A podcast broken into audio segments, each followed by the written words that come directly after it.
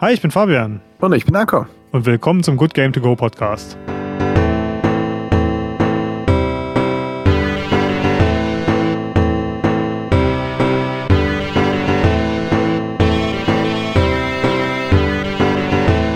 Hallo zusammen und willkommen zum Good Game To Go Podcast. Und heute, heute lassen wir uns mal gut gehen, äh, mit Wohlfühlspielen. Und das Wohlfühlen fängt gleich gut an, denn äh, für euch ist jetzt ein Monat vergangen, für uns nur fünf Minuten, denn wir nehmen das direkt hinter dem Bloodborne-Podcast auf. Und manche von euch erinnern sich vielleicht noch, dass Anko gesagt hat, wir stoßen darauf an, dass wir endlich Bloodborne aufgenommen haben. Das heißt, wir, wir beginnen diesen Podcast äh, mit einem guten Schlückchen. Äh, Anko hat seins schon hinter die Binde gekippt, weil er nicht warten konnte. Was hattest du nochmal? Leckeren Schokoladenlikör aus Leckeren der Heimat? Likör mit dunkler Schokolade, ein Mozart-Edition. Genau, und ich habe mir hier gerade ein, ein Geschenk von, von den Eltern meiner Freundin aufgemacht, einen, einen walisischen Whisky aus der Region, in der sie leben. Und, und, hier nämlich ein weiteres Novum. Eigentlich war Fabian und meine Prämisse immer zu sagen, aber mein Podcast wird nicht getrunken. Ja, wir haben nämlich äh, eine schlechte Erfahrung gemacht mit dem einzigen Podcast, den wir tatsächlich nachträglich aus dem Netz genommen haben, weil er uns so unangenehm war.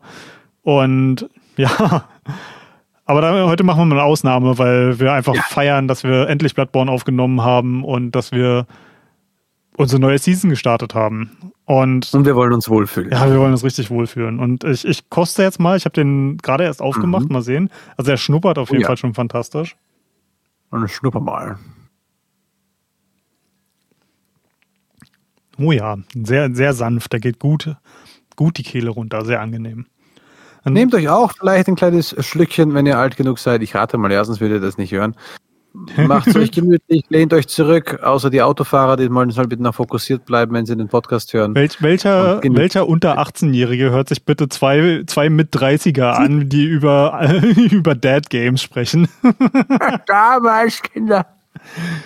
Ähm, ja, gönnt euch ein Schlückchen, alkoholisch oder nicht alkoholisch, einfach ein Getränk eurer Wahl und äh, ja, heute fühlen wir uns wohl mit Spielen, die ein bisschen weniger Druck auf uns ausüben und manchmal einfach nur dazu da sind, sie zu genießen, ohne vielleicht irgendwie ein hartes Ziel vor Augen zu haben oder ohne einen gewissen Erfolgdruck zu haben. Und für uns beide sind das teilweise ähnliche und teilweise ganz andere Spiele. Anko, du hast ja äh, diese Idee für mich gepitcht und du hattest ein Spiel besonders im Auge, das, das du zum Relaxen in letzter Zeit gerne spielst und du wolltest, dass ich über ein ganz bestimmtes Spiel rede, von dem du glaubst, dass das einfach einen, einen ähnlichen Nerv kitzelt. Erzähl doch mal. Ja. Ähm, angefangen hat es mit, ähm, mit so einer typischen Lücke, die man manchmal in seinem Spielverhalten hat. Man weiß nicht ganz, was soll man als nächstes spielen und irgendetwas kitzelt ein, wo man sagt, eigentlich will ich gerne mal wieder, bei mir war das, Rennspiele spielen. Ich habe gerne Rennspiele gespielt. Ich habe nicht die 0 aus 15 Rennspiele gespielt, die Formel 1 Dinge, damit konntest du mich jagen, hinterherfahren. Aber Oder musstest mochte, du den, die anderen jagen? aber ich mochte immer gerne ähm, mit normalen Autos Rennspiel fahren. Need for Speed Underground 2 war damals hoch, hoch gefeiert, bis hin zur Spielsucht, da gebe ich es wirklich zu. Oh ja, das war mein, ähm, mein absolutes Lieblings-Need for Speed. Übel, übel, wie es mich da erwischt hat. Ähm, nach davor in den PlayStation-Zeitalter habe ich Driver gespielt, wo man auch sehr gut fahren musste und wo man halt eben seine Handbremse hatte, Vollgas, Gas und da halt sehr gut fahren musste, um der Polizei zu entkommen. Ich krieg ähm, heute noch Flashbacks, ne, wenn ich äh, Riders of the Storm von den Doors höre. Ja. Das ist so, sofort, also ich meine, in, im Spiel ist es das Cover von Snoop Dogg, aber, aber trotzdem, dieses, dieses Riders of the Storm, das ist einfach das, ah, sofort Flashbacks zu, zu Underground 2. Das hat so einen fantastischen Soundtrack gehabt. Ja, war fantastisch. Wie damals noch bei, äh, bei Tony Hawk. Here I am. Ja, das ist, das war noch so eine Generation von Spielen, die halt richtig, richtige Banger als, als lizenzierte Soundtracks haben. Hat man heute ja. eher selten. Ja. Man, manchmal gab es auch, aber eher eine Seltenheit heute. Aber egal, ja. red mehr über deine Wohlfühlspiele. Genau. Und ich wollte eben mir ein Spiel zur Gemüte finden, was nicht zu groß ist. Ich wollte kein mega großes Ding haben, ein kleines Ding. Und ich kam über ein Spiel, das nennt sich Art of Rally. Und irgendwie hat es mich gekitzelt. Ich habe es nicht sofort zugegriffen, aber dachte ich mir, ach, scheiß drauf. probier's aus. Du hast die Kohle gerade dafür, ist nicht super mega teuer, probier's aus. Und es hat sich als einer der, uh, der bestüberlegtesten ähm, Käufe für mich dargestellt, denn es vereint all das, was ich für mich in einem Autorennspiel haben möchte. Es ist Rallye, also jetzt wäre mal nicht so wirklich gut darauf zu sprechen, was Rallye ist. Es ist generell ein Zeitrennen, wo man eine Strecke A bis B fahren muss, keine Rundenrennen, sondern über äh, schwieriges Terrain, schwere Kurven, Schotter, Eis, wie auch immer. Zumeist mit Autos, die auf jeden Fall, ich glaube, die Regel ist, dass es ein normales Auto sein muss, das auf dem, auch auf der Straße zugelassen ist. Die fahren ja wirklich von Rennen zu Rennen auch mal mit ihren Rallye-Autos, was ja im Formel 1 nicht gehen würde, obwohl es geil wäre. da gibt es wenige Straßen, die das erlauben würden, ja. Ganz genau. sicher nicht in Deutschland. Äh, und hier hast du ein Rallye-Spiel, was die Essenz von Rallye vermitteln möchte. Ich habe mal geguckt, was die Entwickler noch gemacht haben. Die hatten vorher eins, ich glaube, es hieß, glaube ich, Zen Drift oder so ähnlich ist das, wo man mit einem Auto richtig gute Drifts machen musste, um weiterzukommen. Und das haben sie halt hier nochmal erweitert. Ähm, und man verfolgt, es gibt sogar eine Karriere. Ich habe auch jetzt vor kurzem, äh, vor kurzem jetzt, äh, wenn ihr das hört, ist es schon lange draußen, einen, ein Review dazu gemacht, das, wonach keiner verlangt hat. Ich habe es einfach gemacht, ich wollte es machen. äh, und es gibt eine Art Story-Modus, es gibt eine Karriere, nämlich wo man vom Anfang des Rallye-Sports, angefangen mit dem Jahre 1967, anfängt und bis zum heute und darüber hinaus geht. Es gibt nämlich eine Beschränkung der Gruppen, was es noch geben darf und was nicht. Es heißt Gruppe B, die ist bis heute zugelassen. Und Gruppe S sind so, ja, was wäre wenn? Und Gruppe A ist auch ein, was wäre wenn? Mhm. Da bin ich noch gar nicht. Aber ich, du fängst wirklich mit den alten Dingern an und gehst darüber über, zu den nächsten weiter. Und was ich mit Story meine ist, ähm, sie haben wirklich jede Gruppe ein paar Sätze dazugefügt, was hat sich hier verändert? Warum ist es plötzlich berühmt geworden? Angefangen hat es mit einem Typen, der zu spät zur Sauna kam in Schweden und über Wald abkürzen musste, dann dachte, irgendwie geil. Machen wir mal auf Zeit. Interessanter Entstehungsmythos. Sehr geil. Und jedes einzelne Auto, man merkt, dass es keine, ähm, wie soll ich sagen, keine äh, lizenzierten Wägen sind. Aber sie sind sehr wohl dem nachgebaut und haben auch einen Codenamen. Zum Beispiel, es gibt äh, alle Autos, die aus Deutschland kommen, fangen mit der, die oder das an. Hm. Und haben der eben Auto. ja, genau. Yes. Das, äh, das 119i. Und es ist ein Auto, das es wirklich gab. Und darunter schreiben sie auch wirklich hin, äh, was es mit dem Auto auf sich hatte. Und ich lese es jedes Mal. Es sind, es sind extrem witzig pointierte Sachen. Es gibt, glaube ich, eins, das heißt, äh, naja, die äh, mussten umziehen, das Design, das sie gemacht haben. Äh, ähm, das Auto, die Leute, die das Auto designt haben, mussten umziehen. Und das Gerät war nicht da, womit man Kurven machen konnte, zeichnen konnte. Also haben sie ein komplett eckiges Auto entworfen. Einfach so kleine Details drüber. Und du denkst dir, was hat der schon alles geleistet? Die gab es alle wirklich. Und dann das, das Spielprinzip, also so kam ich an das Spiel und das ist quasi Karriere, darum äh, und warum ich es wirklich mag, dazu komme ich noch. Mhm. Was ist bei dir der Fall? Ähm, ich, ich muss dich da eigentlich sofort unterbrechen, weil ich finde es wahnsinnig interessant, dass, dass ein Rennspiel dein Entspannungsspiel ist, weil für mich sind Rennspiele somit die frustrierendsten Arten von Spiel überhaupt. Ich glaube, ich habe noch nie in einem Spiel so viel geflucht wie in Rennspielen. Also gerade bei den, den neueren, ab, ab, einer gewissen Generation, gerade in Need for Speed, aber auch in vielen anderen Spielen, ist ja diese sogenannte Rubber Band KI zu so einem Standard geworden. Ich nehme mal an, die wird es bei einem Rallye-Spiel nicht geben, weil du ja in der Regel alleine auf der Strecke bist. Aber so dieses ein Rennen auf den letzten paar Metern zu verkacken, ist das für mich das frustrierendste Erlebnis, was ich jemals in einem Videospiel hatte. Ah, es gibt da noch einen Grund. Es gibt noch einen Grund, das nennt sich die freie Fahrt. Du hast in der freien Fahrt eins, zwei, drei, vier, fünf, sechs ähm, Bereiche, also sechs große Maps wirklich. Also über Afrika, ähm, dann hast du wirklich auch einmal Deutschland, dann hast du einmal äh, Schweden, Norwegen und Japan, also wo auch einmal echt Tokyo Drift nachmachen kannst. um, große Maps und all die, all die äh, äh, Strecken, die du in der Karriere hast oder die du in Zeitrennen hast, sind aus diesen Karten rausgenommen. Also wenn du die Karte abfährst, dann kannst du quasi alle Strecken mal fahren. Warum sollte man jetzt aber auf freie Fahrt, wo es keinen Druck gibt, diese Strecken abfahren, die ganze Karte? Naja, du kannst Sachen freischalten. Du kannst das Wort Rallye freischalten, so wie man es damals bei Tony Hawk noch kannte, wenn man durch äh, rumgefahren ist. R-A-L-L-Y ist auch verteilt. Du kannst Bilder für Screenshots finden. Du kannst auch neue Musik freischalten. Aber vor allem, das ist für mich das Wichtigste, du kannst das Auto kennenlernen. Und immer wenn ich eine neue Klasse freigeschalten habe, denn nach fünf Rallyes hast du gesagt, jawohl, abgeschlossen, ab in die nächste Gruppe, nächsthöhere, freigeschalten, kannst du die testen. Und dann bin ich sofort ab in den Freien und denke mir, wie schnell kriege ich die Kiste hoch? Welche rutscht so, wie ich es für mich haben will? Welche kann ich am besten beherrschen? Wer dreht nicht sofort durch? Und das war für mich das A und O vor jedem weiteren großen Spiel. Hm. Das ist interessant, Dann, dass, dass es diese ja. Funktion hat, weil das ist nämlich total ähnlich zu meinen beiden Wohlfühlspielen, weil die beiden, das, das eine Spiel, was du äh, mir quasi gepitcht hast, äh, als mein Wohlfühlspiel, ist ähm, Lonely Mountains Downhill. Äh, ja. Und da muss ich der Fairness halber dazu sagen, dass mittlerweile äh, zwei der Entwickler Freunde von mir sind. Und yeah. äh, deswegen alles, was ich positiv sage, ist da natürlich ein bisschen konnotiert dadurch. Aber ich mochte das Spiel schon, bevor die beiden zu Freunden wurden. Also demnach denke ich, ist das okay, wenn ich da, da weiter drüber schwärme.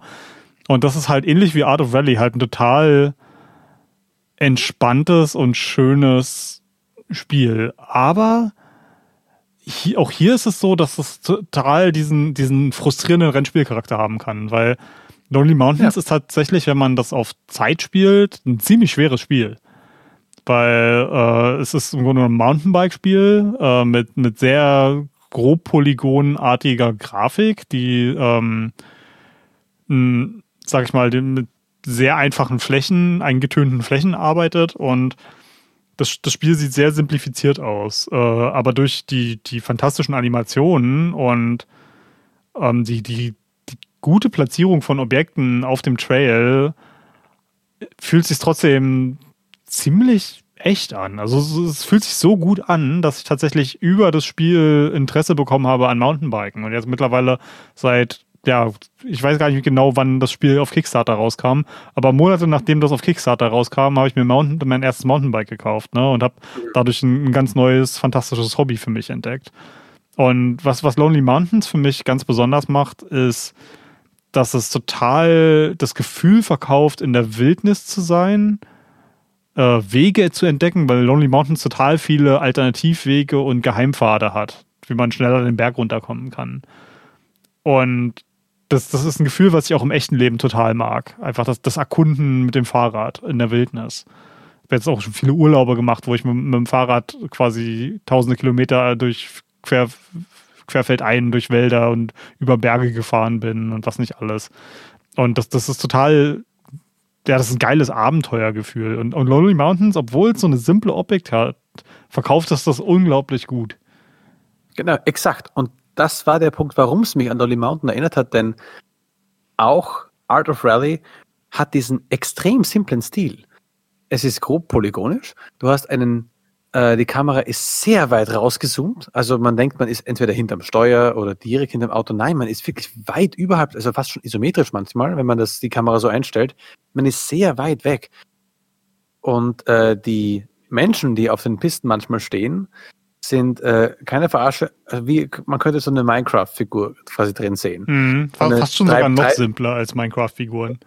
Äh, drei, drei Blöcke hoch, ein Block drauf, alles einfarbig oder zweifarbig oder maximal dreifarbig. Und die hüpfen wirklich so auf und ab oder laufen hin und her, weichen im Auto aus. Es ist super simplistisch, aber das Gefühl verkauft extrem gut. Und ich weiß nicht, warum es das so gut kann, aber dieses, diesen Moment, dass du äh, wenn du mit dem Auto durch diese Straßen fährst, du siehst die Kurve voraus, du schätzt etwa ab, wie muss ich jetzt vom Gas runtergehen, wie kann ich ins Gas reinsteigen, damit ich nicht zu sehr durchdrehe, aber die Kurve ordentlich schaffe und du managst das. Du bist du wirklich im Spiel drin, du schaust nicht aufs Auto, sondern du schaust echt so zehn Meter gefühlt voraus und reagierst nur noch und das Auto rutscht um die Kurve rum und rutscht um die nächste Kurve rum und kommt perfekt drüber und denkst dir so, Alter, bin ich mhm. geil. Also schon so eine Sache, die übers Gefühl kommt, ne? Und gar nicht mal nur über die Optik bei dem Spiel für das Spielprinzip, gar nicht über die Optik. Die Optik ist zwar schön, sie ist, erfüllt ihren Zweck perfekt, weil ich mache so viele Screenshots bei dem Spiel, wie ich noch bei keinem Rennspiel gemacht habe, einfach weil es so schöne Szenen sind. Die Sonnenstrahlen so perfekt auftreffen, natürlich. Die Lichter und die Stimmung einfach perfekt eingefangen sind. Wie so ein schönes Poster. Ähm, aber die bieten nichts, was das Spiel jetzt in dem Sinne äh, anders gemacht hätte. Wenn es eine perfekte realistische Grafik oben drauf gelegt hätte, wo die Wasserspritzer auf der Scheibe wiedersehen und musst du wischen und so weiter, wäre vielleicht besser, aber das Spielprinzip verkauft sich hier durch das Gameplay allein mhm. zu 100 Prozent. Ich, ich finde es ganz interessant. Gerade Rennspiele sind ja in der Regel so die, immer wenn eine neue Grafikgeneration oder neuen Konsolengeneration kommt, ist ja das Rennspiel im Grunde genommen immer das erste, was vorgeführt wird. Sei es jetzt Forza bei Microsoft oder Gran Turismo bei PlayStation. Das ist immer, immer, immer das, was vorgezeigt wird. Guck mal, wie viel realistischer wir Autos jetzt darstellen können. Und das, ähm, Autos waren immer was, was Computer extrem gut rendern konnten. Und deswegen war, waren Rennspiele im Grunde genommen immer das, was am nächsten an der Fotorealität war. Und ich ja, finde es das interessant, dass, dass, dass du halt dieses Spiel ausgerechnet als, als, als so de, dein Wohlfühlmoment siehst, wo Realismus einfach total au, außen vor gelassen wird. Ähm, wie, wie ist denn das von der Fahrphysik her, von, von, vom Realismus? Äh, sehr gut. Du kannst so viele Details einstellen, zum Beispiel, wenn du über übersteuerst und zurücksteuerst, wie hart die Lenkung dann darauf reagiert, zum Beispiel 160 Prozent oder 100 Prozent. Also da kannst du extremes Feintuning machen. Du kannst auch eben auf manuelle Schalter umschalten. Du kannst während der Karriere auch sagen, ich hätte gerne ein Schadensmodell, was ein bisschen herausfordernder ist. Sprich, du kannst, und ich, ich war öfter schon mal so, dieses kleine, fast wie ein Matchbox-Auto große Ding fährt plötzlich nicht mehr perfekt gerade, sondern zieht eine Spur nach rechts. Und dann hast du endlich in der Rallye, in der dritten oder vierten Etappe, kannst du endlich reparieren und jo, du hast die Stoßstange verkackt. Du hast einen Schadenspunkt von dreien. Das heißt, es fängt schon langsam an, nach rechts zu ziehen. Dein Motor hast du überhitzt, das heißt, die Beschleunigung ist eine Spur am Arsch. Du hast sieben Punkte, die du in die Reparatur reinschmeißen kannst. Jetzt war ich auf Mittel, ähm, auf dem mittleren Schwierigkeitsgrad, also normale Schwierigkeit der KI-Gegner, sowie, also KI-Gegner sind hier die Zeiten eigentlich nur, sowie äh, die, die Reparaturmöglichkeiten, war das alles vollkommen machbar das meiste, was ich repariert habe, war, dass man das Auto geputzt ist. Denn weniger Windwiderstand steht da drin. Es kann, es fühlt sich sehr realistisch an und sie geben dir sehr viele Details, damit du merkst, ich drehe hier gerade durch. Oder dieser, dieser Motor und der Turbo, die hören sich auch genauso an. Oder wenn du springst und du gehst mit Vollgas, kommst du auf, dabei ist das Auto ein bisschen gedreht, dann haut dich aus der Kurve raus, weil du äh, da nicht mehr so gut zu, zurechtlenken kannst. Besser nicht Gas geben, landen und dann losgehen. So Mini-Details. Da ist ein hoher gefühlter Realismus drin. Und es ist ähm, abartig, wie krass zusammenpasst eigentlich. Wenn man es nicht erwartet von so einem Polygonhaufen, der da herumkurft. Hm. Und plötzlich verhält es sich aber halt extrem, äh, äh, ähm, ja, wie, wie seine echten Vorbilder. Ja, ich, ich finde es total spannend, äh, dass quasi so ein enorm reduziertes Spiel im Grunde genommen dir, dir das Gefühl von Rallye-Fahren total verkaufen kann. Wie, wie ist denn das eigentlich bei dir so mit deiner Echt Echtwelt-Fahrerfahrung? Bist du jemand, der auch gerne mal irgendwo auf abgetrennte Rennstrecken geht und gerne mal wirklich auch Gas gibt im, im eigenen Auto? Oder ist das was für, was für dich komplett im Digitalen bleibt? Mhm, also vom Rennen her schon. Ich bin ein, äh, wie soll ich sagen, ich bin ein guter Autofahrer. Ich lobe mich da jetzt mal selbst.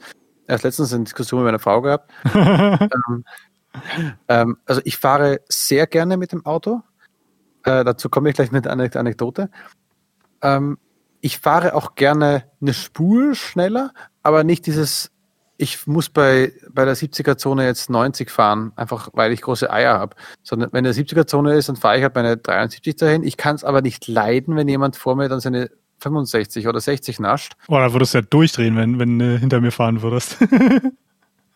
Vielleicht, aber wenn ich halt merke, also es, zu einem gewissen Sektor lasse ich es ja zu. Wenn ich weiß, ich kann jetzt überholen, dann fahre ich auch näher ran, dass ich den überholen kann. Wenn ich merke, ich, das, ich werde eh nicht immer überholen. In 500 Meter ist er bereits die Ortseinfahrt. Was soll ich jetzt noch rausgewinnen?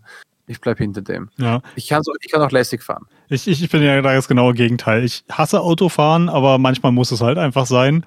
Und ich bin, bin jemand, der, der äh, erfahrenen Autofahrern immer richtig auf den Sack geht, weil ich immer zu vorsichtig fahre. Weil ich ein sehr, sehr mhm. zaghafter Autofahrer bin. Weil, also jetzt, jetzt mal so zum Vergleich, ich habe dieses Jahr habe ich noch kein Auto angefasst und letztes Jahr bin ich vielleicht zweimal gefahren. Also so viel zu meiner Fahrerfahrung. Okay. Und ähm. für, für mich ist halt so, ich will sicher ans Ziel kommen und wenn die Leute hinter mir die Geduld dafür nicht haben, dann, dann müssen sie gucken, wo sie bleiben. Ne? Ähm, und ich finde es immer ganz interessant, weil ich an sich ein totaler Speed-Freak bin, aber mit Autos überhaupt nichts anfangen kann. Ja, okay, ja, interessant. Was? Eigentlich, weil man das nicht so dazu passen würde irgendwie. Mhm. Man sagt Speedfreak, aber Autos nein. Äh, ja, da, da bin so, ich halt, in, in, da, wenn ich im Auto bin, dann bin ich halt so abgeschottet von der Welt. Ich bin äh, extrem guter Wintersportler. Also das, das kann ich jetzt mal so un, ohne Arroganz von mir behaupten, mit dem, aus dem einfachen Grund, dass mein, mein Dad, als ich zweieinhalb Jahre alt war, mich das erste Mal auf Skier gestellt hat und ich quasi seit mhm. über 30 Jahren mittlerweile Ski fahre und seit über 25 Jahren Snowboard fahre. Also allein schon über die Zeit, die ich es gemacht habe und da ich so früh angefangen habe. Wir hatten mich vor ein paar Jahren, hatten wir mich mal mit einer Laserfalle äh, auf dem Snowboard äh, vermessen und da bin ich 88 gefahren. Kilometer pro Stunde. Ähm, und also das, das meine ich mit, ich bin ein totaler Speedfreak. Aber das gibt mir im Auto überhaupt nichts, weil im Auto höre ich nur, wie das Rauschen um mich drum rum lauter wird. Wenn ich auf dem Snowboard bin, dann merke ich, wie das Board an, anfängt zu flattern unter mir, wie, wie der Wind um mich herum lauter wird, wie wer anfängt langsam in, in, in den Augen zu stechen, wie mein, mein, mein Körper ins Brett gedrückt wird, während ich in Kurven bin und wie, wie sich quasi der, der, der Radius vom Board sich durch den Druck immer mehr an den Schnee anpasst und man quasi mehr wie auf einer Kufe eines Schlittschuhs fährt und weniger äh, auf, auf, dem, auf der eigentlichen Fläche des Boards selber. Und die, diese Nähe zum, zum Boden und diesen, die, die quasi das mit dem eigenen Körper zu machen, das fühlt sich einfach so geil an. Und wenn ich im Auto sitze und ich hatte auch schon mal, ähm, bin ich mit einem geliehenen Mercedes gefahren und äh, Mercedes SUV und da merkst du zum Beispiel überhaupt nichts mehr, was um dich herum. Da war ich einmal mit 200 Kilometer pro Stunde auf der Autobahn und habe einfach überhaupt nicht gemerkt, wie schnell ich eigentlich bin, weil du so abgekapselt bist von der Welt um dich herum. Du spürst nichts mehr. Du ja. spürst einfach nichts mehr. Naja, naja das verstehe ich. Ich bin ja auch eher mehr der, also ich, ich habe damals den Motorrad- und Autoführerschein gemacht. Und ich habe damals, ich weiß nicht, wer das damals gesagt hat, aber ein Auto fährst du, um von A nach B zu kommen. Ein Motorrad fährst du für den Weg. Und weil das, das spürst du halt alles. Du spürst den Motor, du spürst die Geschwindigkeit, die Kräfte, die da einwirken, ist ein ganz anderes Fahren. Äh, weil du meintest, ob ich quasi diese Art von Fahrerei wie ein Rallye schon mal in echt gemacht habe, ich wollte eigentlich verneinen, aber ich habe es einmal gemacht. Denn es gab zu meiner Zeit, in Österreich gibt es jetzt auch noch, ähm, das Fahrsicherheitstraining. Das war ähm, äh, was musstest du machen? Wenn du einen Führerschein gemacht hast, hast du zwei Perfektionsfahrten gehabt und einmal dazwischen eine, eine, eine Sicherheitsfahrt, wo du auf diesen großen Platz kommst. Das war Sicherheitstraining. Du kriegst einen Walkie-Talkie bei dir rein. Du kriegst einen Chef, der quasi vorfährt und du hast noch eine Gruppe von acht, neun Leuten, die mit dir diesen Parcours nun abfahren werden, den ganzen Tag. Einmal war das mit, äh, was war das? Also schön schnelle Links-Rechts-Kurven machen, bis das Auto ausbricht. Oder bremst jetzt mal, also steig in die Bremse rein und vergiss es, als du den Motor rausnimmst. Der Motor soll krachen. Du sollst es hören, wenn die Motorbremse dazu schlägt. Also einfach einen Unterschied merken. Mhm. Äh, oder hey, du fahr mal mit einem ähm, quasi in einem engen Kreis, immer im Kreis, und in der Mitte wird jetzt alles Wasser gemacht, bis die Fahrbahn nass ist, und dann merkst du mal, wie schnell du wegrutschst. Und sogar das härteste war mal, wo du über eine, wo du ins Schleudern gebracht worden bist lange Strecke, geradeaus. Und bei 30 km/h oder so kamst du auf eine Platte auf und die Klappe hat einmal entweder dich, die Hinterräder vollkommen nach links geschoben oder vollkommen nach rechts geschoben. Sprich, du brichst aus. Und du, du weißt vorher nicht, in welche Richtung, ja? Und du musst halt sofort darauf reagieren, gegenlenken und dann stehen bleiben. Und das war, das war geil. Das war echt nicht schlecht, einmal zu sehen, was so ein Auto aushält. Wenn du einmal so einen, äh, die Motorbremse krachen hörst, wenn der Motor dir abstirbt, weil ist das Beste, bleibt er stehen. Aber wenn der dir abstirbt, weil du mit, äh, mit Vollgas voll reinschlägst in die Kurven und das kracht und denkst dir, ist jetzt alles hin? Und nein, das Ding hält das aus, ist schon beeindruckend. Also von dem her, das habe ich da mal gemacht. Mhm. Der, der Grund, warum ich nämlich eigentlich frage, ist, ähm, dass ich jetzt bei ähm, bei Lonely Mountains, aber auch bei dem nächsten Spiel, was ich erwähnen wollte, einen sehr starken Echtfeldbezug habe.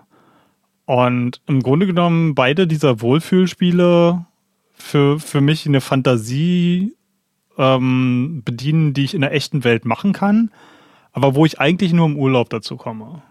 Hm. Und das, das ist, okay. es erfüllt im Grunde genommen quasi so, so eine Alltags, so ein alltägliches Fernweh. Es ist nicht, nicht so eine, eine Machtfantasie, wie man es jetzt aus anderen Computerspielen kennt, sondern es ist tatsächlich was, was, was die Sehnsucht weckt, etwas zu machen, das ich eigentlich schon kenne. Ja. Und interessanterweise im Fall von Lonely Mountains war es ja sogar so, dass, dass dieses Spiel diese Sehnsucht in mir überhaupt erst geweckt hat. Die, hm. Das war ja vorher noch nicht da. Ne? Und das, das andere Spiel, was ich erwähnen wollte, ist nämlich genau das Gegenteil. Ähm, wollen wir da schon übergehen oder wolltest du noch ein bisschen verweilen, wo wir gerade sind? Ich überlege gerade, aber eigentlich nicht. Ich will nur erwähnt haben, dass ein riesiger Teil, der dieses Spiel so entspannend macht, die Musik ist. Nämlich, die haben da, ich glaube, über 50, 50 plus ähm, Musiktitel Synthwave, die extra für das Spiel gemacht worden sind. Habe ich alle gekauft, die gibt es auf jeglichen Plattformen, auch so streamen, auf Spotify oder sonst was ist. Da kann man sich die Dinge sofort runterladen oder eben äh, anhören. Und du fängst das Spiel an und die Musik geht los. Und sie wird auch nie unterbrochen. Sie spielen ein Musikstück nach dem anderen. Du start, du bist im Hauptmenü, du gehst auf Karriere, die Musik geht weiter. Du bist im ersten Rennen drin, die Musik geht ganz normal weiter. Sie wird nie unterbrochen. Das ist das Hauptmenü-Thema. Das ist eine interessante das, Entscheidung. Ist es sehr. Und es ist so ein, es ist ein Fluss. Es geht in einem über. Und ein paar der Titel sind so wunderbar gut, dass ich sie auch ähm, gehighlightet habe und auch gerne mal weitergebe. Jo, verlinken wir ein paar in den Show Notes, weil das würde mich auch interessieren, weil ich auch ein großer ja. Synthesizer-Fan bin. Ja, und dann, dann schwebst du durch diese äh, Straßen drüber und du machst dir einfach, einfach keinen Stress. Und ich habe auch gemerkt, dass ich besser da Auto gefahren bin äh, in den Rennen, in Karrieresachen, wenn ich nicht die Kurve in der schnellsten Geschwindigkeit nehmen musste, sondern wenn ich mir gedacht habe, bremse einfach kurz vorher den Spur ab, hast weniger Stress und dann fällst du nicht aus der Kurve raus, weil du so schnell drin warst. Und das hat sie mich echt gemacht. Und um zu dem kurzen, äh, zu der Anekdote zurückzukommen, die ich vorher erwähnt hatte, um das auch kurz eine Spur abzuschließen für mich.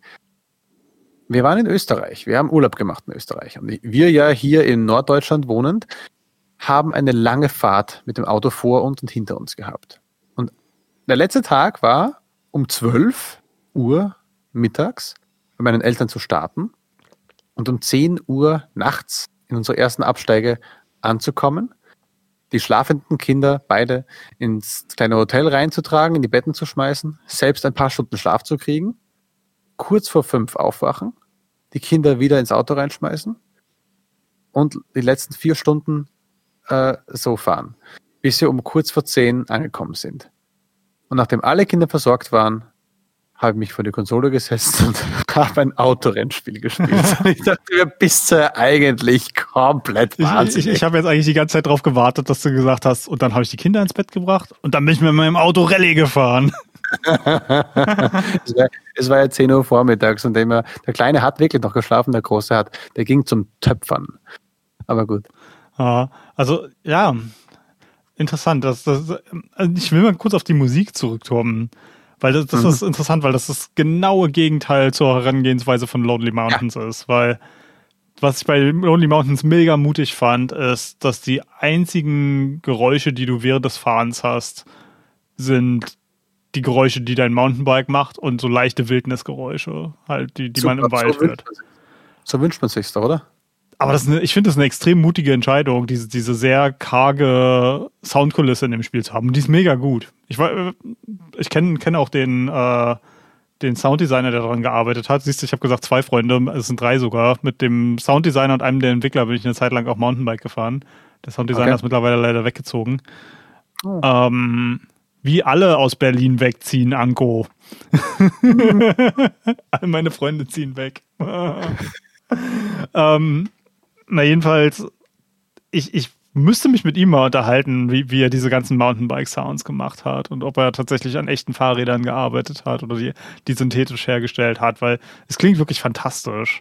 Und ich bin da mittlerweile so, so ein Riesenfan von diesem Sound. Es gibt äh, äh, Red Bull hat einen, einen YouTube-Kanal namens Red Bull Bike und da haben sie eine, eine Serie, die, die auch immer wiederkommt, äh, die nennt sich Raw 100 und das sind einfach 100 Sekunden von einem, einem professionellen Mountainbiker, der gefilmt wird, äh, wie er halt eine besonders coole Strecke abfährt. Und ja. das, da haben sie auch keine Musik unterlegt, sondern einfach nur die Geräusche von Reifen auf, auf Boden. Und das ist so ein befriedigendes Geräusch. Und das ist tatsächlich das Mountainbiken für mich auch einer der wenigen Sportarten, wo ich einfach nur hören will, was, was mein Rad tut, was, was die Umgebung für Geräusche macht. Weil ich, ich bin so so krass mediensüchtig, könnte man sagen. Egal, was ich mache normalerweise, ich höre immer einen Podcast, ich höre immer Musik. Bei mir ist es ganz wenig Ruhe. Aber beim Mountainbiken habe ich so die, die, die, einfach diese Ruhe, die Natur auf mich wirken zu lassen. Ich komme komm auch gerade, als wir das hier aufnehmen, vor ein paar Wochen bin ich erst aus dem, dem wunderschönen Sölden im schönen Österreich äh, zurückgekommen, wo ich zwei Wochen einfach nur jeden Tag Mountainbiken war. Und das, da habe ich auf einmal keine Podcasts gebraucht, keine Musik gebraucht, weil der, der Wind auf dem Berg, der, der, die Geräusche vom Wald, wenn man ein bisschen weiter unten am Berg ist und die, die Geräusche der, der Räder, die, die auf, erst über Steine und dann später über Waldboden fahren. Und das, das gibt so eine tolle Soundkulisse. Und Lonely Mountains verkauft das und hat mir das im Grunde genommen nahegebracht, bevor ich das erste Mal selber auf einem Mountainbike gesessen habe. Und ja, total fantastisch. Ja, äh, da da schließt sich halt der Kreis, warum ich glaube auch für uns und vielleicht für andere eben auch, diese Spiele das so richtig machen, weil, weil es sich so gehört. Also bei einem Autorennspiel äh, kann man auch mal Musik reinmachen, weil du würdest ja sonst echt nur den Motor, den Motor hören. Mhm. Halt keine, keine Naturgeräusche. Es ist auch ja auch irgendwo, ich meine, beim Rallye-Fahren wahrscheinlich nicht, aber es ist ja auch für die meisten Autofahrer absolut normal, im Auto Musik zu hören. Das gehört ja quasi mit, mit zum Standard dazu, ne? Weißt du, was die, Auto, was die Rallyefahrer hören, oder? Äh, nein, die haben ja im Grunde genommen immer einen, einen äh, Co-Piloten, ne? Der right in Overpass in 11, 7, Nur das. Und das ist auch mega das, wichtig, weil ich meine, hast, hast du schon mal in so einem richtigen Sportwagen gesessen? Ähm, äh, in der VR-Brille ja. Hm. Denn in der VR-Brille habe ich Dirt damals gespielt da konnte man in der VR-Brille auch Rallye fahren. Ja. Also, wo der Typ neben sitzt und die Anweisungen mhm. da auch gibt. Also ich, ja. ich, weil wir heute sowieso schon die ganze Zeit über Sachen reden, die eigentlich nichts mit Spielen zu tun haben, äh, kann ich ja wieder ein bisschen noch mehr aus dem Nähkästchen äh, plaudern. Mein, mein Vater hat eine, einen Oldtimer, und zwar eine Corvette, wenn mich nicht ähm, täuscht, aus den 70er, späten 60er oder Anfang der 70er Jahre, also so richtig altes Teil. Und oh. ähm, das, das Stingray hat sich das damals genannt, weil es so aussieht wie so, so ein bisschen geschnitten ist wie ein Rochen und so riesen Kotflügel hat. Und ich habe einmal drin gesessen ähm, und du siehst da echt nichts drin. Ne? Und ich denke mal, mo moderne Rallye-Wagen sind da auf jeden Fall ein bisschen, ein bisschen besser, was das angeht. Aber trotzdem, in so einem Sportwagen sitzt du enorm tief. Und du siehst auf einmal nichts mehr. Und wenn, wenn du dir mal auch so, so im Internet Videos von Rallye, richtigen Rallye-Fahrern anguckst, mit was für einer Geschwindigkeit über, ja. die über schmalste Straßen fahren, das ist der absolute Wahnsinn. Diese Kontrolle, die die haben. Und ich glaube, der Beifahrer ist mindestens genauso essentiell wie der Fahrer, der halt einfach die, die Navigation macht. Weil ja, du ja. hast halt einfach keine Zeit, dich nur auf deine Augen zu verlassen. Du musst eigentlich schon vorher wissen, was nach der Kurve kommt. Da gibt es diesen, da habe ich mal gesehen, also ein Internet-Sketch von, so also wie man es nicht machen soll. Die Kommunikation zwischen dem VR-Rallyefahrer und seinem Co-Piloten, der ihm die, also auf einem Englisch, äh, äh, indischen Englisch die Anweisungen gibt. Dann, you, ähm, ähm, und dann hat einen Namen eingefügt, so, so, Hakim, you have to listen to me. Und dann versucht er, no, hard right, hard, you're gonna crash the car. Und dann sagt fuck you. Oh, es klingt ja schon border, borderline rassistisch hier. Mann, Mann, Mann. Es, es, ist aber, es ist eine, eine so witzige Aufnahme, weil du halt genau merkst, wenn du auf den Typen nicht hörst, der halt, weil du hast kein fotografisches Gedächtnis, du musst so viele mhm. Strecken fahren, die du nicht auswendig kennst, du weißt nicht, wann kurz Schotter ist, wann eine, ein kurzer Sprung ist oder wie eng die Kurve ist, welcher, welchen Gang du es nehmen sollst. Mhm. Und der Typ hat sich alles aufgeschrieben. Und eben, das Gegenteil, wenn du so jemanden siehst, der durch so eine Piste fliegt, denkst du dir, wenn der nur einmal mit Lenkrad, wenn er nur niest, ja. ist, er, ist er fünfmal in den Baum gefallen. Ja. Ich habe hab das auch, auch schon also mein, mein einziges äh, Erlebnis, was damit vergleichbar ist, halt Mountainbiken, weil es halt auch in der Wildnis ist und äh, auf sehr, sehr schmalen Strecken. Und ich, ich merke das schon bei Sprüngen, wenn du äh, den Absprung machst und in der Luft merkst, oh, du bist nur zwei Grad zu weit nach links. Und durch die Strecke, die du dann in der Luft zurücklegst, denkst du auch schon, bitte noch den Trail treffen, bitte noch den Trail treffen, bitte noch den Trail treffen. Und ich, ich hatte das jetzt, ähm, der ist leider hinter mir gefahren, deswegen habe ich es nicht gesehen. Am letzten Mountainbike-Urlaub hat ein Kumpel von mir auch geschafft, abzuspringen und neben dem Trail zu landen und äh, sich, sich ordentlich zu maulen dabei. Ja, äh, und beim Mountainbiken ist, ist an sich schon ein gefährliches Hobby, ne? Aber wenn du überlegst, beim Rallye-Fahren, wo quasi noch so ein Koloss aus Stahl um dich herum ist, oh weia.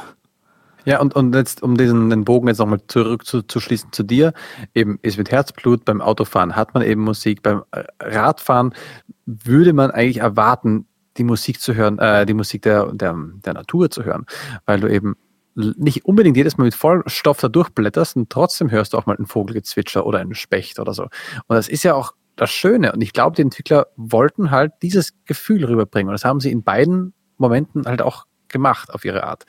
Du wolltest aber jetzt auf ein zweites Thema rüber. Genau, weil das andere Wohlfühlspiel, was ich habe, geht nämlich in eine total ähnliche Richtung auf der einen Seite, aber auf der anderen Seite äh, ist es total anders, nämlich das ist Steep. Ähm, das ist ein Spiel, das haben mhm. wahrscheinlich die meisten Leute schon vergessen, dass es jemals gab, weil das hat Ubisoft vor vielen Jahren angekündigt und. Das steht von gestern. genau. Und ich, ich, hatte schon das Gefühl bei der Ankündigung, also zumindest alle Spielemedien, denen ich gefolgt habe, haben alle äh, kollektiv gegähnt, weil es ein Wintersportspiel war, was im Grunde genommen Wintersport relativ, mit großen Anführungszeichen, relativ realistisch darstellen wollte. Also auch da gibt es Sprünge, die viel zu hoch sind und äh, in denen man viel zu hohe Klippen runterspringt und was nicht alles.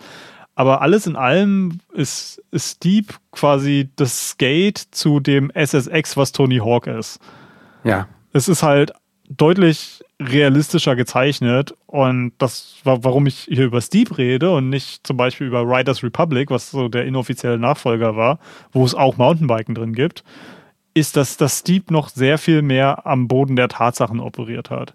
Und das, was ich mega cool fand, was sie in Riders Republic nicht mehr gemacht haben, sondern was in, in Steep nur gemacht wurde, ist, dass sie haben sich echte Ber berühmte Berge als Beispiel genommen. Also oh. in, in, der, in der ersten Map war zum Beispiel ganz zentral der Mont Blanc als Berg. Und ich habe in Steep das eigentliche Gameplay fand ich alles andere als entspannt. Das hat nämlich genau diesen, diesen Renn Rennspielaspekt gehabt, der so, so, extrem frustrierend sein kann, wenn du bei irgendwie einer Zehntelsekunde den ersten Platz verkackst und dann nochmal von vorne äh, anfangen musst und was halt so enorm viel Präzision von dir abverlangt. Aber Steep hat nämlich genau das, was äh, du auch schon gesagt hast, dieses freie Fahren. Und du kannst äh, nach einer gewissen Zeit freischalten, dass du dich quasi überall auf der Map platzieren kannst. Ja. Und ich uh. fand das total fantastisch, mit meiner Freundin auch zusammen zu sagen: guck mal, siehst du den Berg da drüben? Lass uns mal da oben drauf treffen und dann einfach mal gucken, wie kommen wir hier mit dem Snowboard runter. Oh, geil. Und die, dieses Freifahrerlebnis, abseits von irgendwelchen Zwängen von, du musst so und so viele Punkte schaffen oder du musst als Erster am Ziel sein, hat so viel Spaß gemacht, weil dann wurde auf einmal die, alles, was wir an Tricks gemacht haben oder an, an tollen Manövern, war halt einfach nur noch reine Spielerexpression und hatte nichts mehr damit zu tun, äh, irgendeinen arbiträren Wert hinkriegen zu müssen. Und das war halt mhm. einfach total cool, zusammen und ich mache auch mit meiner Freundin zusammen Wintersport, deswegen äh, passt, passt das sehr, sehr gut zusammen. Und zusammen einfach zu sagen, wir fahren jetzt diesen Berg runter und wir müssen nicht schnell sein, sondern wir müssen dabei Spaß haben. Und guck mal, da ist, ein Feld von, von so einer Hügelpiste, wo wir so kleine Absprünge und Landungen machen können. Und dann, dann hat es viel mehr Spaß gemacht, nicht so die größten, krassesten Sprünge mit den übelsten Tricks zu machen, sondern einfach Sachen, die, die im Rahmen des Machbaren sind äh, und einfach dabei stylisch auszusehen und, und Spaß zu haben. Und, und das, das war so cool und das hat mir auf die Art und Weise wirklich noch gar kein Spiel gegeben. Hm, auch dieses, äh, den Pfad sich selbst erschließen, ist ja auch sowas, was man äh, eigentlich gar nicht mehr so leicht findet. Weil man eben meistens sind die vorgefertigten Pisten, du hast irgendeinen Sprung drin, der ganz toll sein muss. Es gibt ein paar Tricks, wo du machen musst. Und es muss dir, sie wollen dir die Erfahrung zurecht basteln, weil sie dir nicht, nicht zutrauen, wäre vielleicht bös gesagt, aber dir nicht zutrauen, dass du es äh, glauben könntest, dass du deine eigenen Wege auch gut finden könntest. Mhm. Aber wenn du jetzt sagst, lass uns da oben quasi spawnen und wir kommen einfach nach unten, mhm. scheißegal wie, wir fahren gemeinsam, hört sich für mich schon voll cool an, weil ich war, bin früher auch viel äh, Snowboard gefahren, seit meiner, meinem ersten Sohnemann halt nicht mehr. Aber das Raceboard steht immer noch zu Hause. Ich schaue es immer noch mit schwerem Herzen an, wenn es mit meinen Eltern steht im Keller. Ähm, ein F2 Raceboard. So und ich bin da auch so gerne bei den Kumpels gefahren und seitdem ich das Raceboard hatte, sind wir nur abseits der Piste gefahren, ich depp. Also das, Raceboard sinkt ja so schnell in Tiefschnee ein, ich kann es dir gar nicht erklären. Äh, ich, ich, ich gucke immer nur neidisch auf, auf die Leute, die sowas fahren können, weil das, die carven halt auf, auf eine, eine schöne Art und Weise. Es sieht so ästhetisch aus. Und ja, das, das halt Steve kann das so, so schön abbilden. Und ich, ich finde es deswegen so schade, dass sie das auf, in Riders Republic dann geschafft haben, dass sich diese Welt auf einmal nicht mehr so organisch anfühlt. Also Riders Republic fühlt sich mehr wie ein, ein Themenpark an, der extra für dich gemacht wurde. Und äh, damit verliert es ja. so die, diesen kompletten Aspekt, ja, ja. dass ich, ich möchte irgendwie eine Wildnis erkunden, sondern ich, ich habe das Gefühl stattdessen, ja, hier bitte fahr unsere vorgefertigten Plätze runter. Und dann frage ich mich, warum überhaupt noch eine Open World haben. Und ja, ja das ist. Ich bin, bin ja allgemein auch gar nicht so der Fan von Open World Spielen. Leute, die uns schon länger hören, jetzt in, in den neueren Episoden haben wir über so eine Spiele gar nicht mehr so viel gesprochen, aber früher äh, habe hab ich ja gut und gerne immer zum Besten gegeben, warum ich Open World Spiele nervig finde. Und mittlerweile hat sich das so ein bisschen geändert, weil ich mittlerweile gute Open-World-Spiele gefunden habe. Und Steep ist da bei mir ganz oben auf der Liste, auch wenn das wahrscheinlich ein totales Nischenspiel ist, von dem ich auch nie jemanden überzeugen kann, wie gut es ist, weil es einfach so eine Art von Spiel ist. Entweder hat es dich ab dem ersten Moment interessiert, an dem du es gesehen hast, oder es ist mhm. einfach nichts für dich. Ne? Ich glaube, bei mir lag es auch daran, ich habe es ja auch auf meiner, meiner Konsole, also nicht auf der Konsole, aber auf dem Account. Ich habe mir jetzt daran gelegen, dass ich äh, zu wenig Snowboard-Spiele an und für sich gespielt habe und das Prinzip auch nie was wirklich für mich war. Auch das, die Skateboard-Spiele. Ich mochte zwar die ganzen Tony Hawks und ich habe auch eins lange mal gespielt. Underground 2 war das, gleich wie beim Rennspiel. Hauptsache Underground.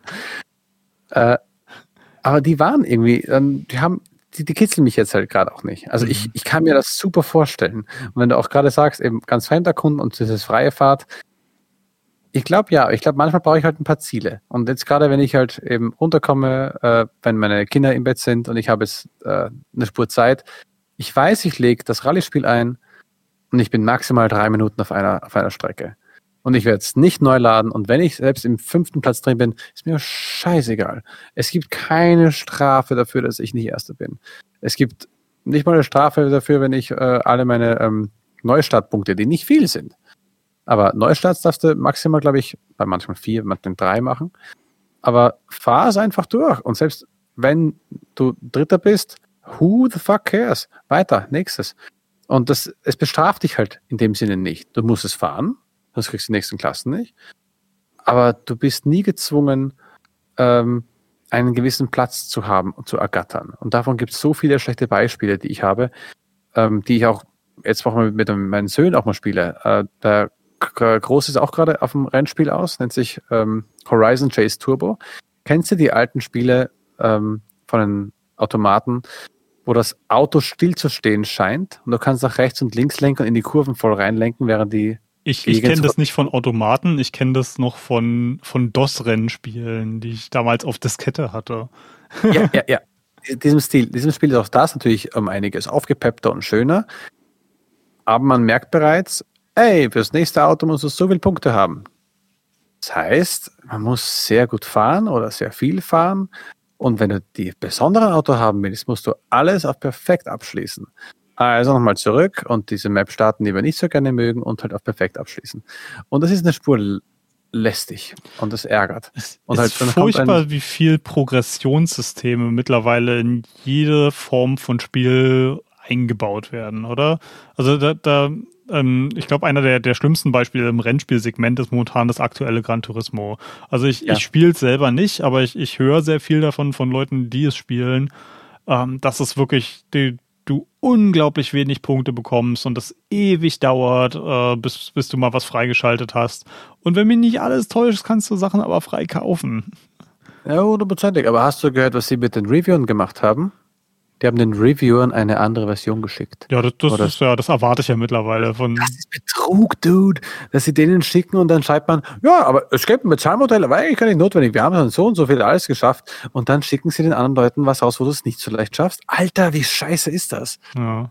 Und, und dann, wenn ich halt dich von sowas wie Art of Rally äh, sprechen höre, auch, auch wenn das wahrscheinlich eine ganz andere Zielgruppe äh, bedient, weil ich glaube, die Leute, die Gran Turismo spielen, die brauchen den Realismus und die, die lizenzierten Fahrzeuge schon irgendwie, weil es ja irgendwo auch zum Gefühl dazu gehört. Das ist zum Beispiel auch ein Grund, das ist zum Beispiel auch ein Grund, warum ich immer Need for Speed gespielt habe und ich mit äh, Burnout zum Beispiel nie so richtig warm geworden bin. Einfach weil damals habe ich mich noch ein bisschen mehr für Autos interessiert. Mittlerweile ist das in mir vollkommen zum Erliegen gekommen. Mhm interessanterweise, seitdem ich einen Führerschein habe, habe ich mich nicht mehr für Autos interessiert. ähm, aber das, das irgendwo hat mich, hat das immer dazugehört für mich, ein Auto zu haben, was ich theoretisch in der echten Welt sehen konnte. Mittlerweile interessiert mich das überhaupt nicht mehr. Und ähm, witzigerweise zum Beispiel in, in sowas wie Lonely Mountains sind die, die Fahrräder ja auch alle äh, sehr, sehr stilisiert, sodass du auch nur mit viel Fantasie äh, erkennen könntest. Ähm, das sein könnte. Ja. Äh, da, da möchte ich einen kleinen Gruß rausschicken, falls es hier hört. Äh, ein, eins der Fahrräder in Lonely Mountains sieht äh, sehr, sehr verdächtig nach meinem alten Mountainbike aus. Und äh, Jan, mit dem ich äh, zusammen äh, gefahren bin damals, den habe ich mal darauf angesprochen. Und liebe Grüße an Jan, äh, falls, er das jemals hören sollte. Äh, Klage ist unterwegs.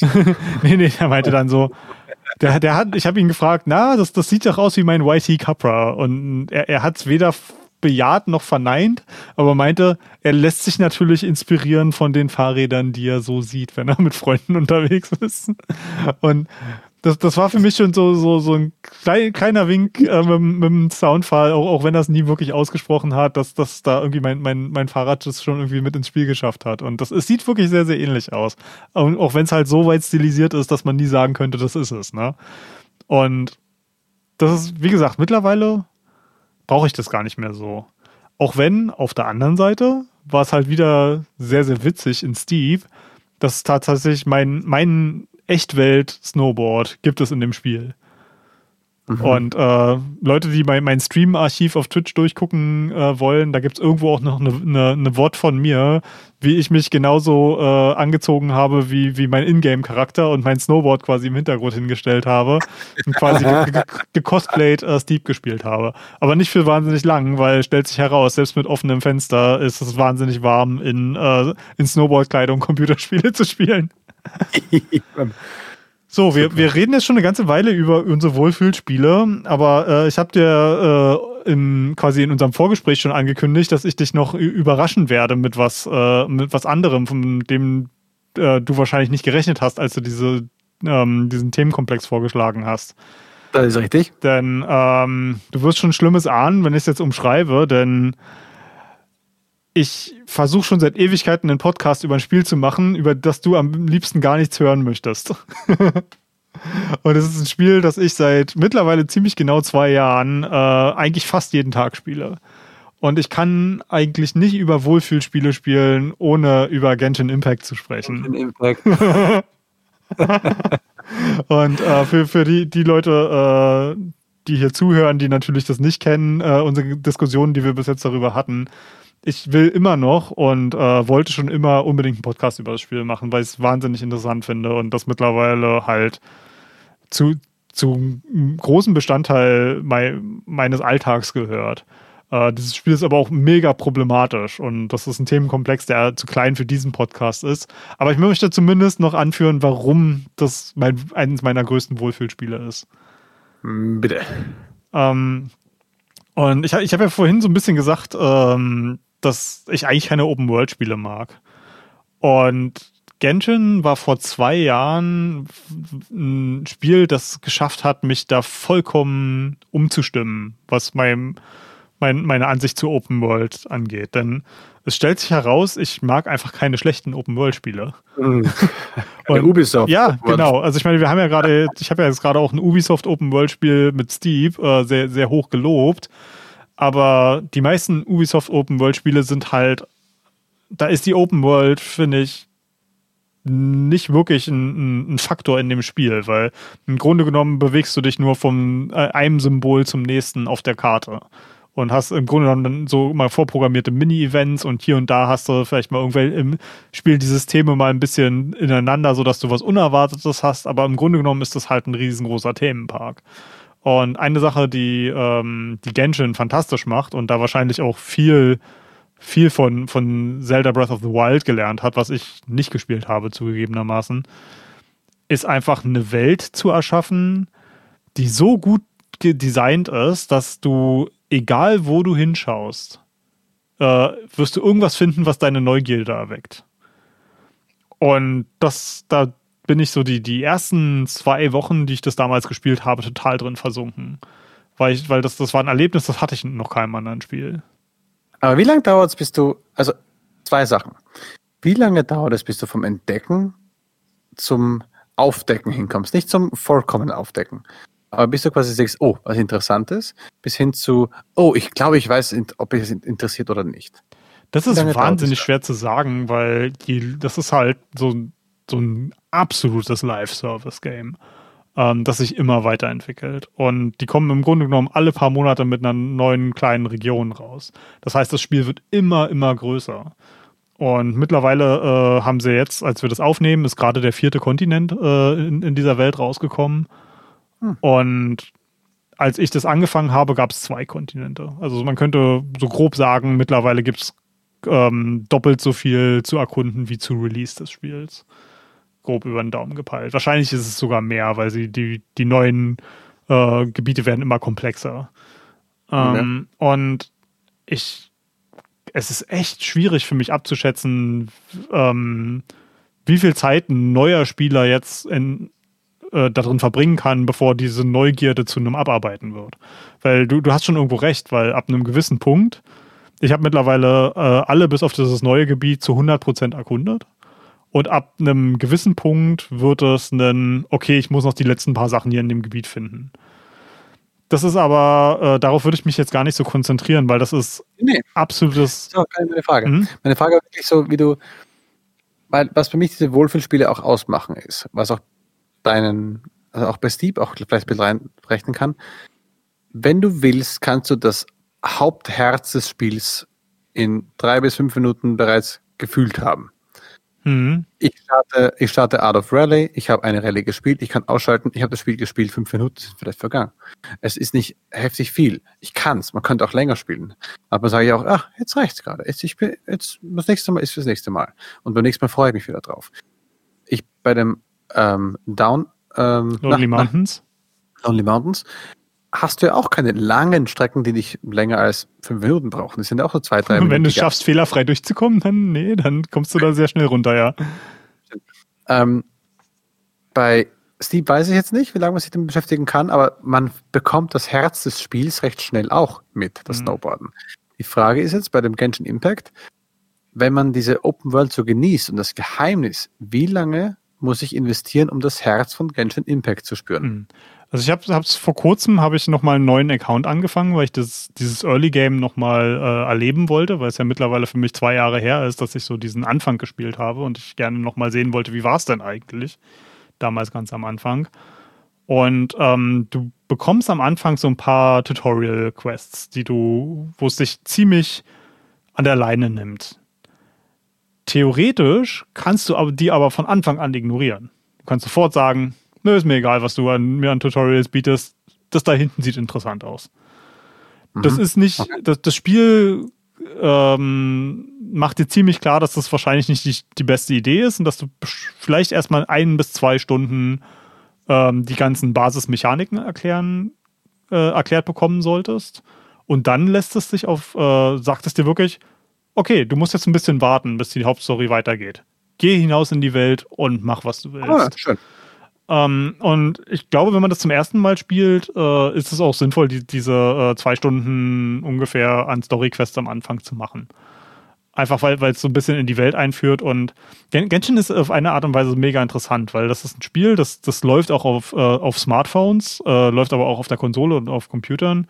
Und das ist im Grunde genommen gemacht für eine absolute Casual äh, Audience. Und hat aber auf der anderen Seite Systeme, die so tiefgreifend sind, dass wenn ein neuer Charakter kommt, der rauskommt, dann mache ich teilweise Videos von den Animationen von denen und zähle in meiner Videobearbeitungssoftware die Frames und mache mir dann Excel-Tabellen, um die perfekte Rotation zu, zu machen. Also es ist gibt und, und neulich habe ich mit einem, einem Freund und seiner, äh, ich glaube zwölfjährigen Tochter ist sie, zusammengespielt. Äh, er auf der auf der PlayStation, ich auf dem PC, sie auf ihrem Smartphone. Also da auch Daumen hoch für für Crossplay über alle Systeme. Ähm, und du kannst halt auch einfach nur Scheiße drin bauen. Und jetzt zum Beispiel, ich bin da mittlerweile ein ziemlicher Hardcore-Spieler, der wirklich alles optimiert und den schwersten Content immer macht, wenn er rauskommt sofort.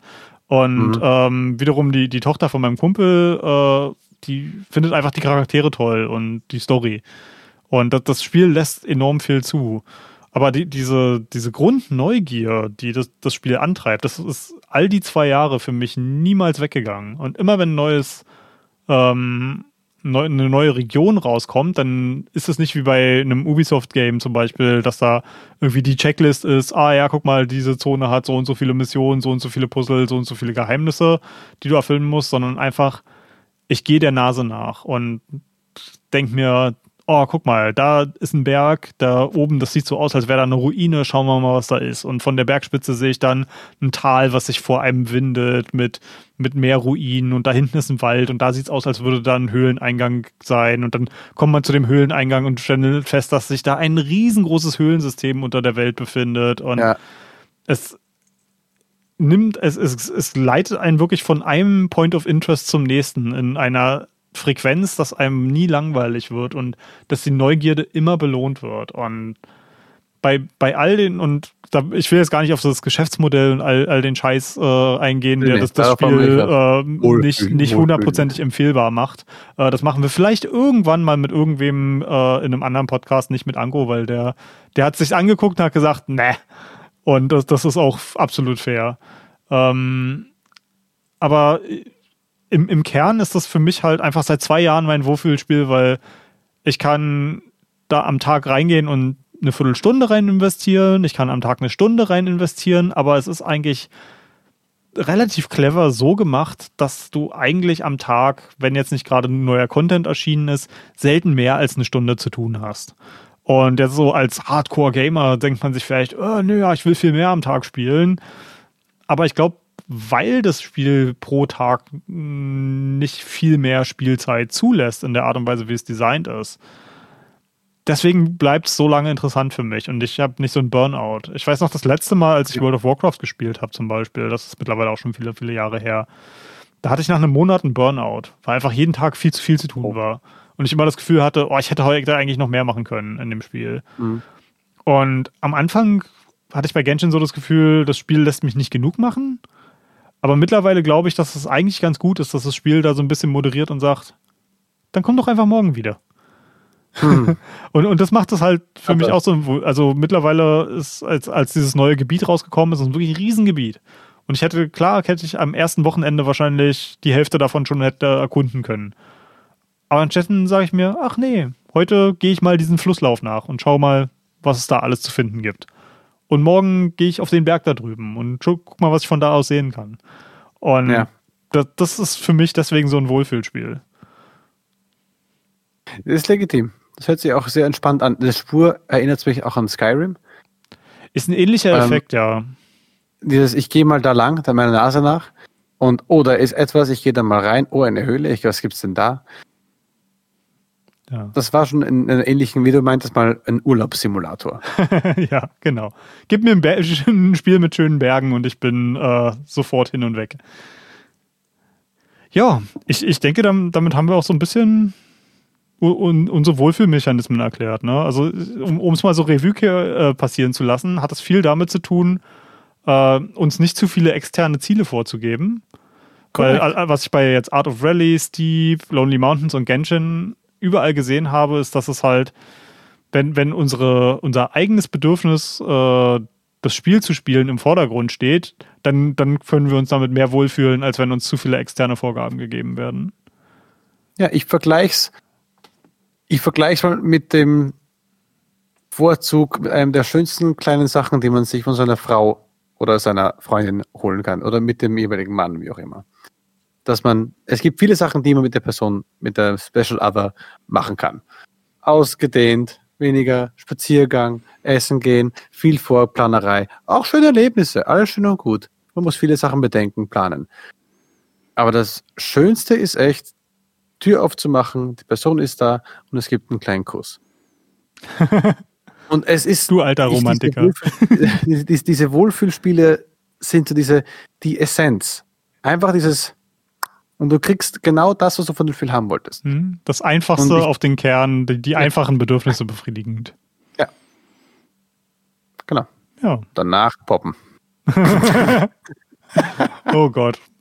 Oh Gott, jetzt habe ich, jetzt hab ich äh, ein paar äh, Definitely Not Safe for Work Genshin Subreddits sofort im Kopf. Ob es die auch für äh, Art of Rally gibt, wer weiß.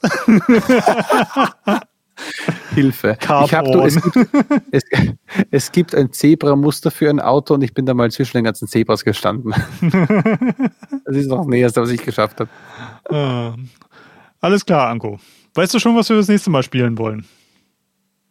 Hm, also es gäbe die Möglichkeit, dass wir uns da an einem DMC machen, an einem Devil May Cry. Ja. Und zwar, wir rollen es von vorne auf und von hinten.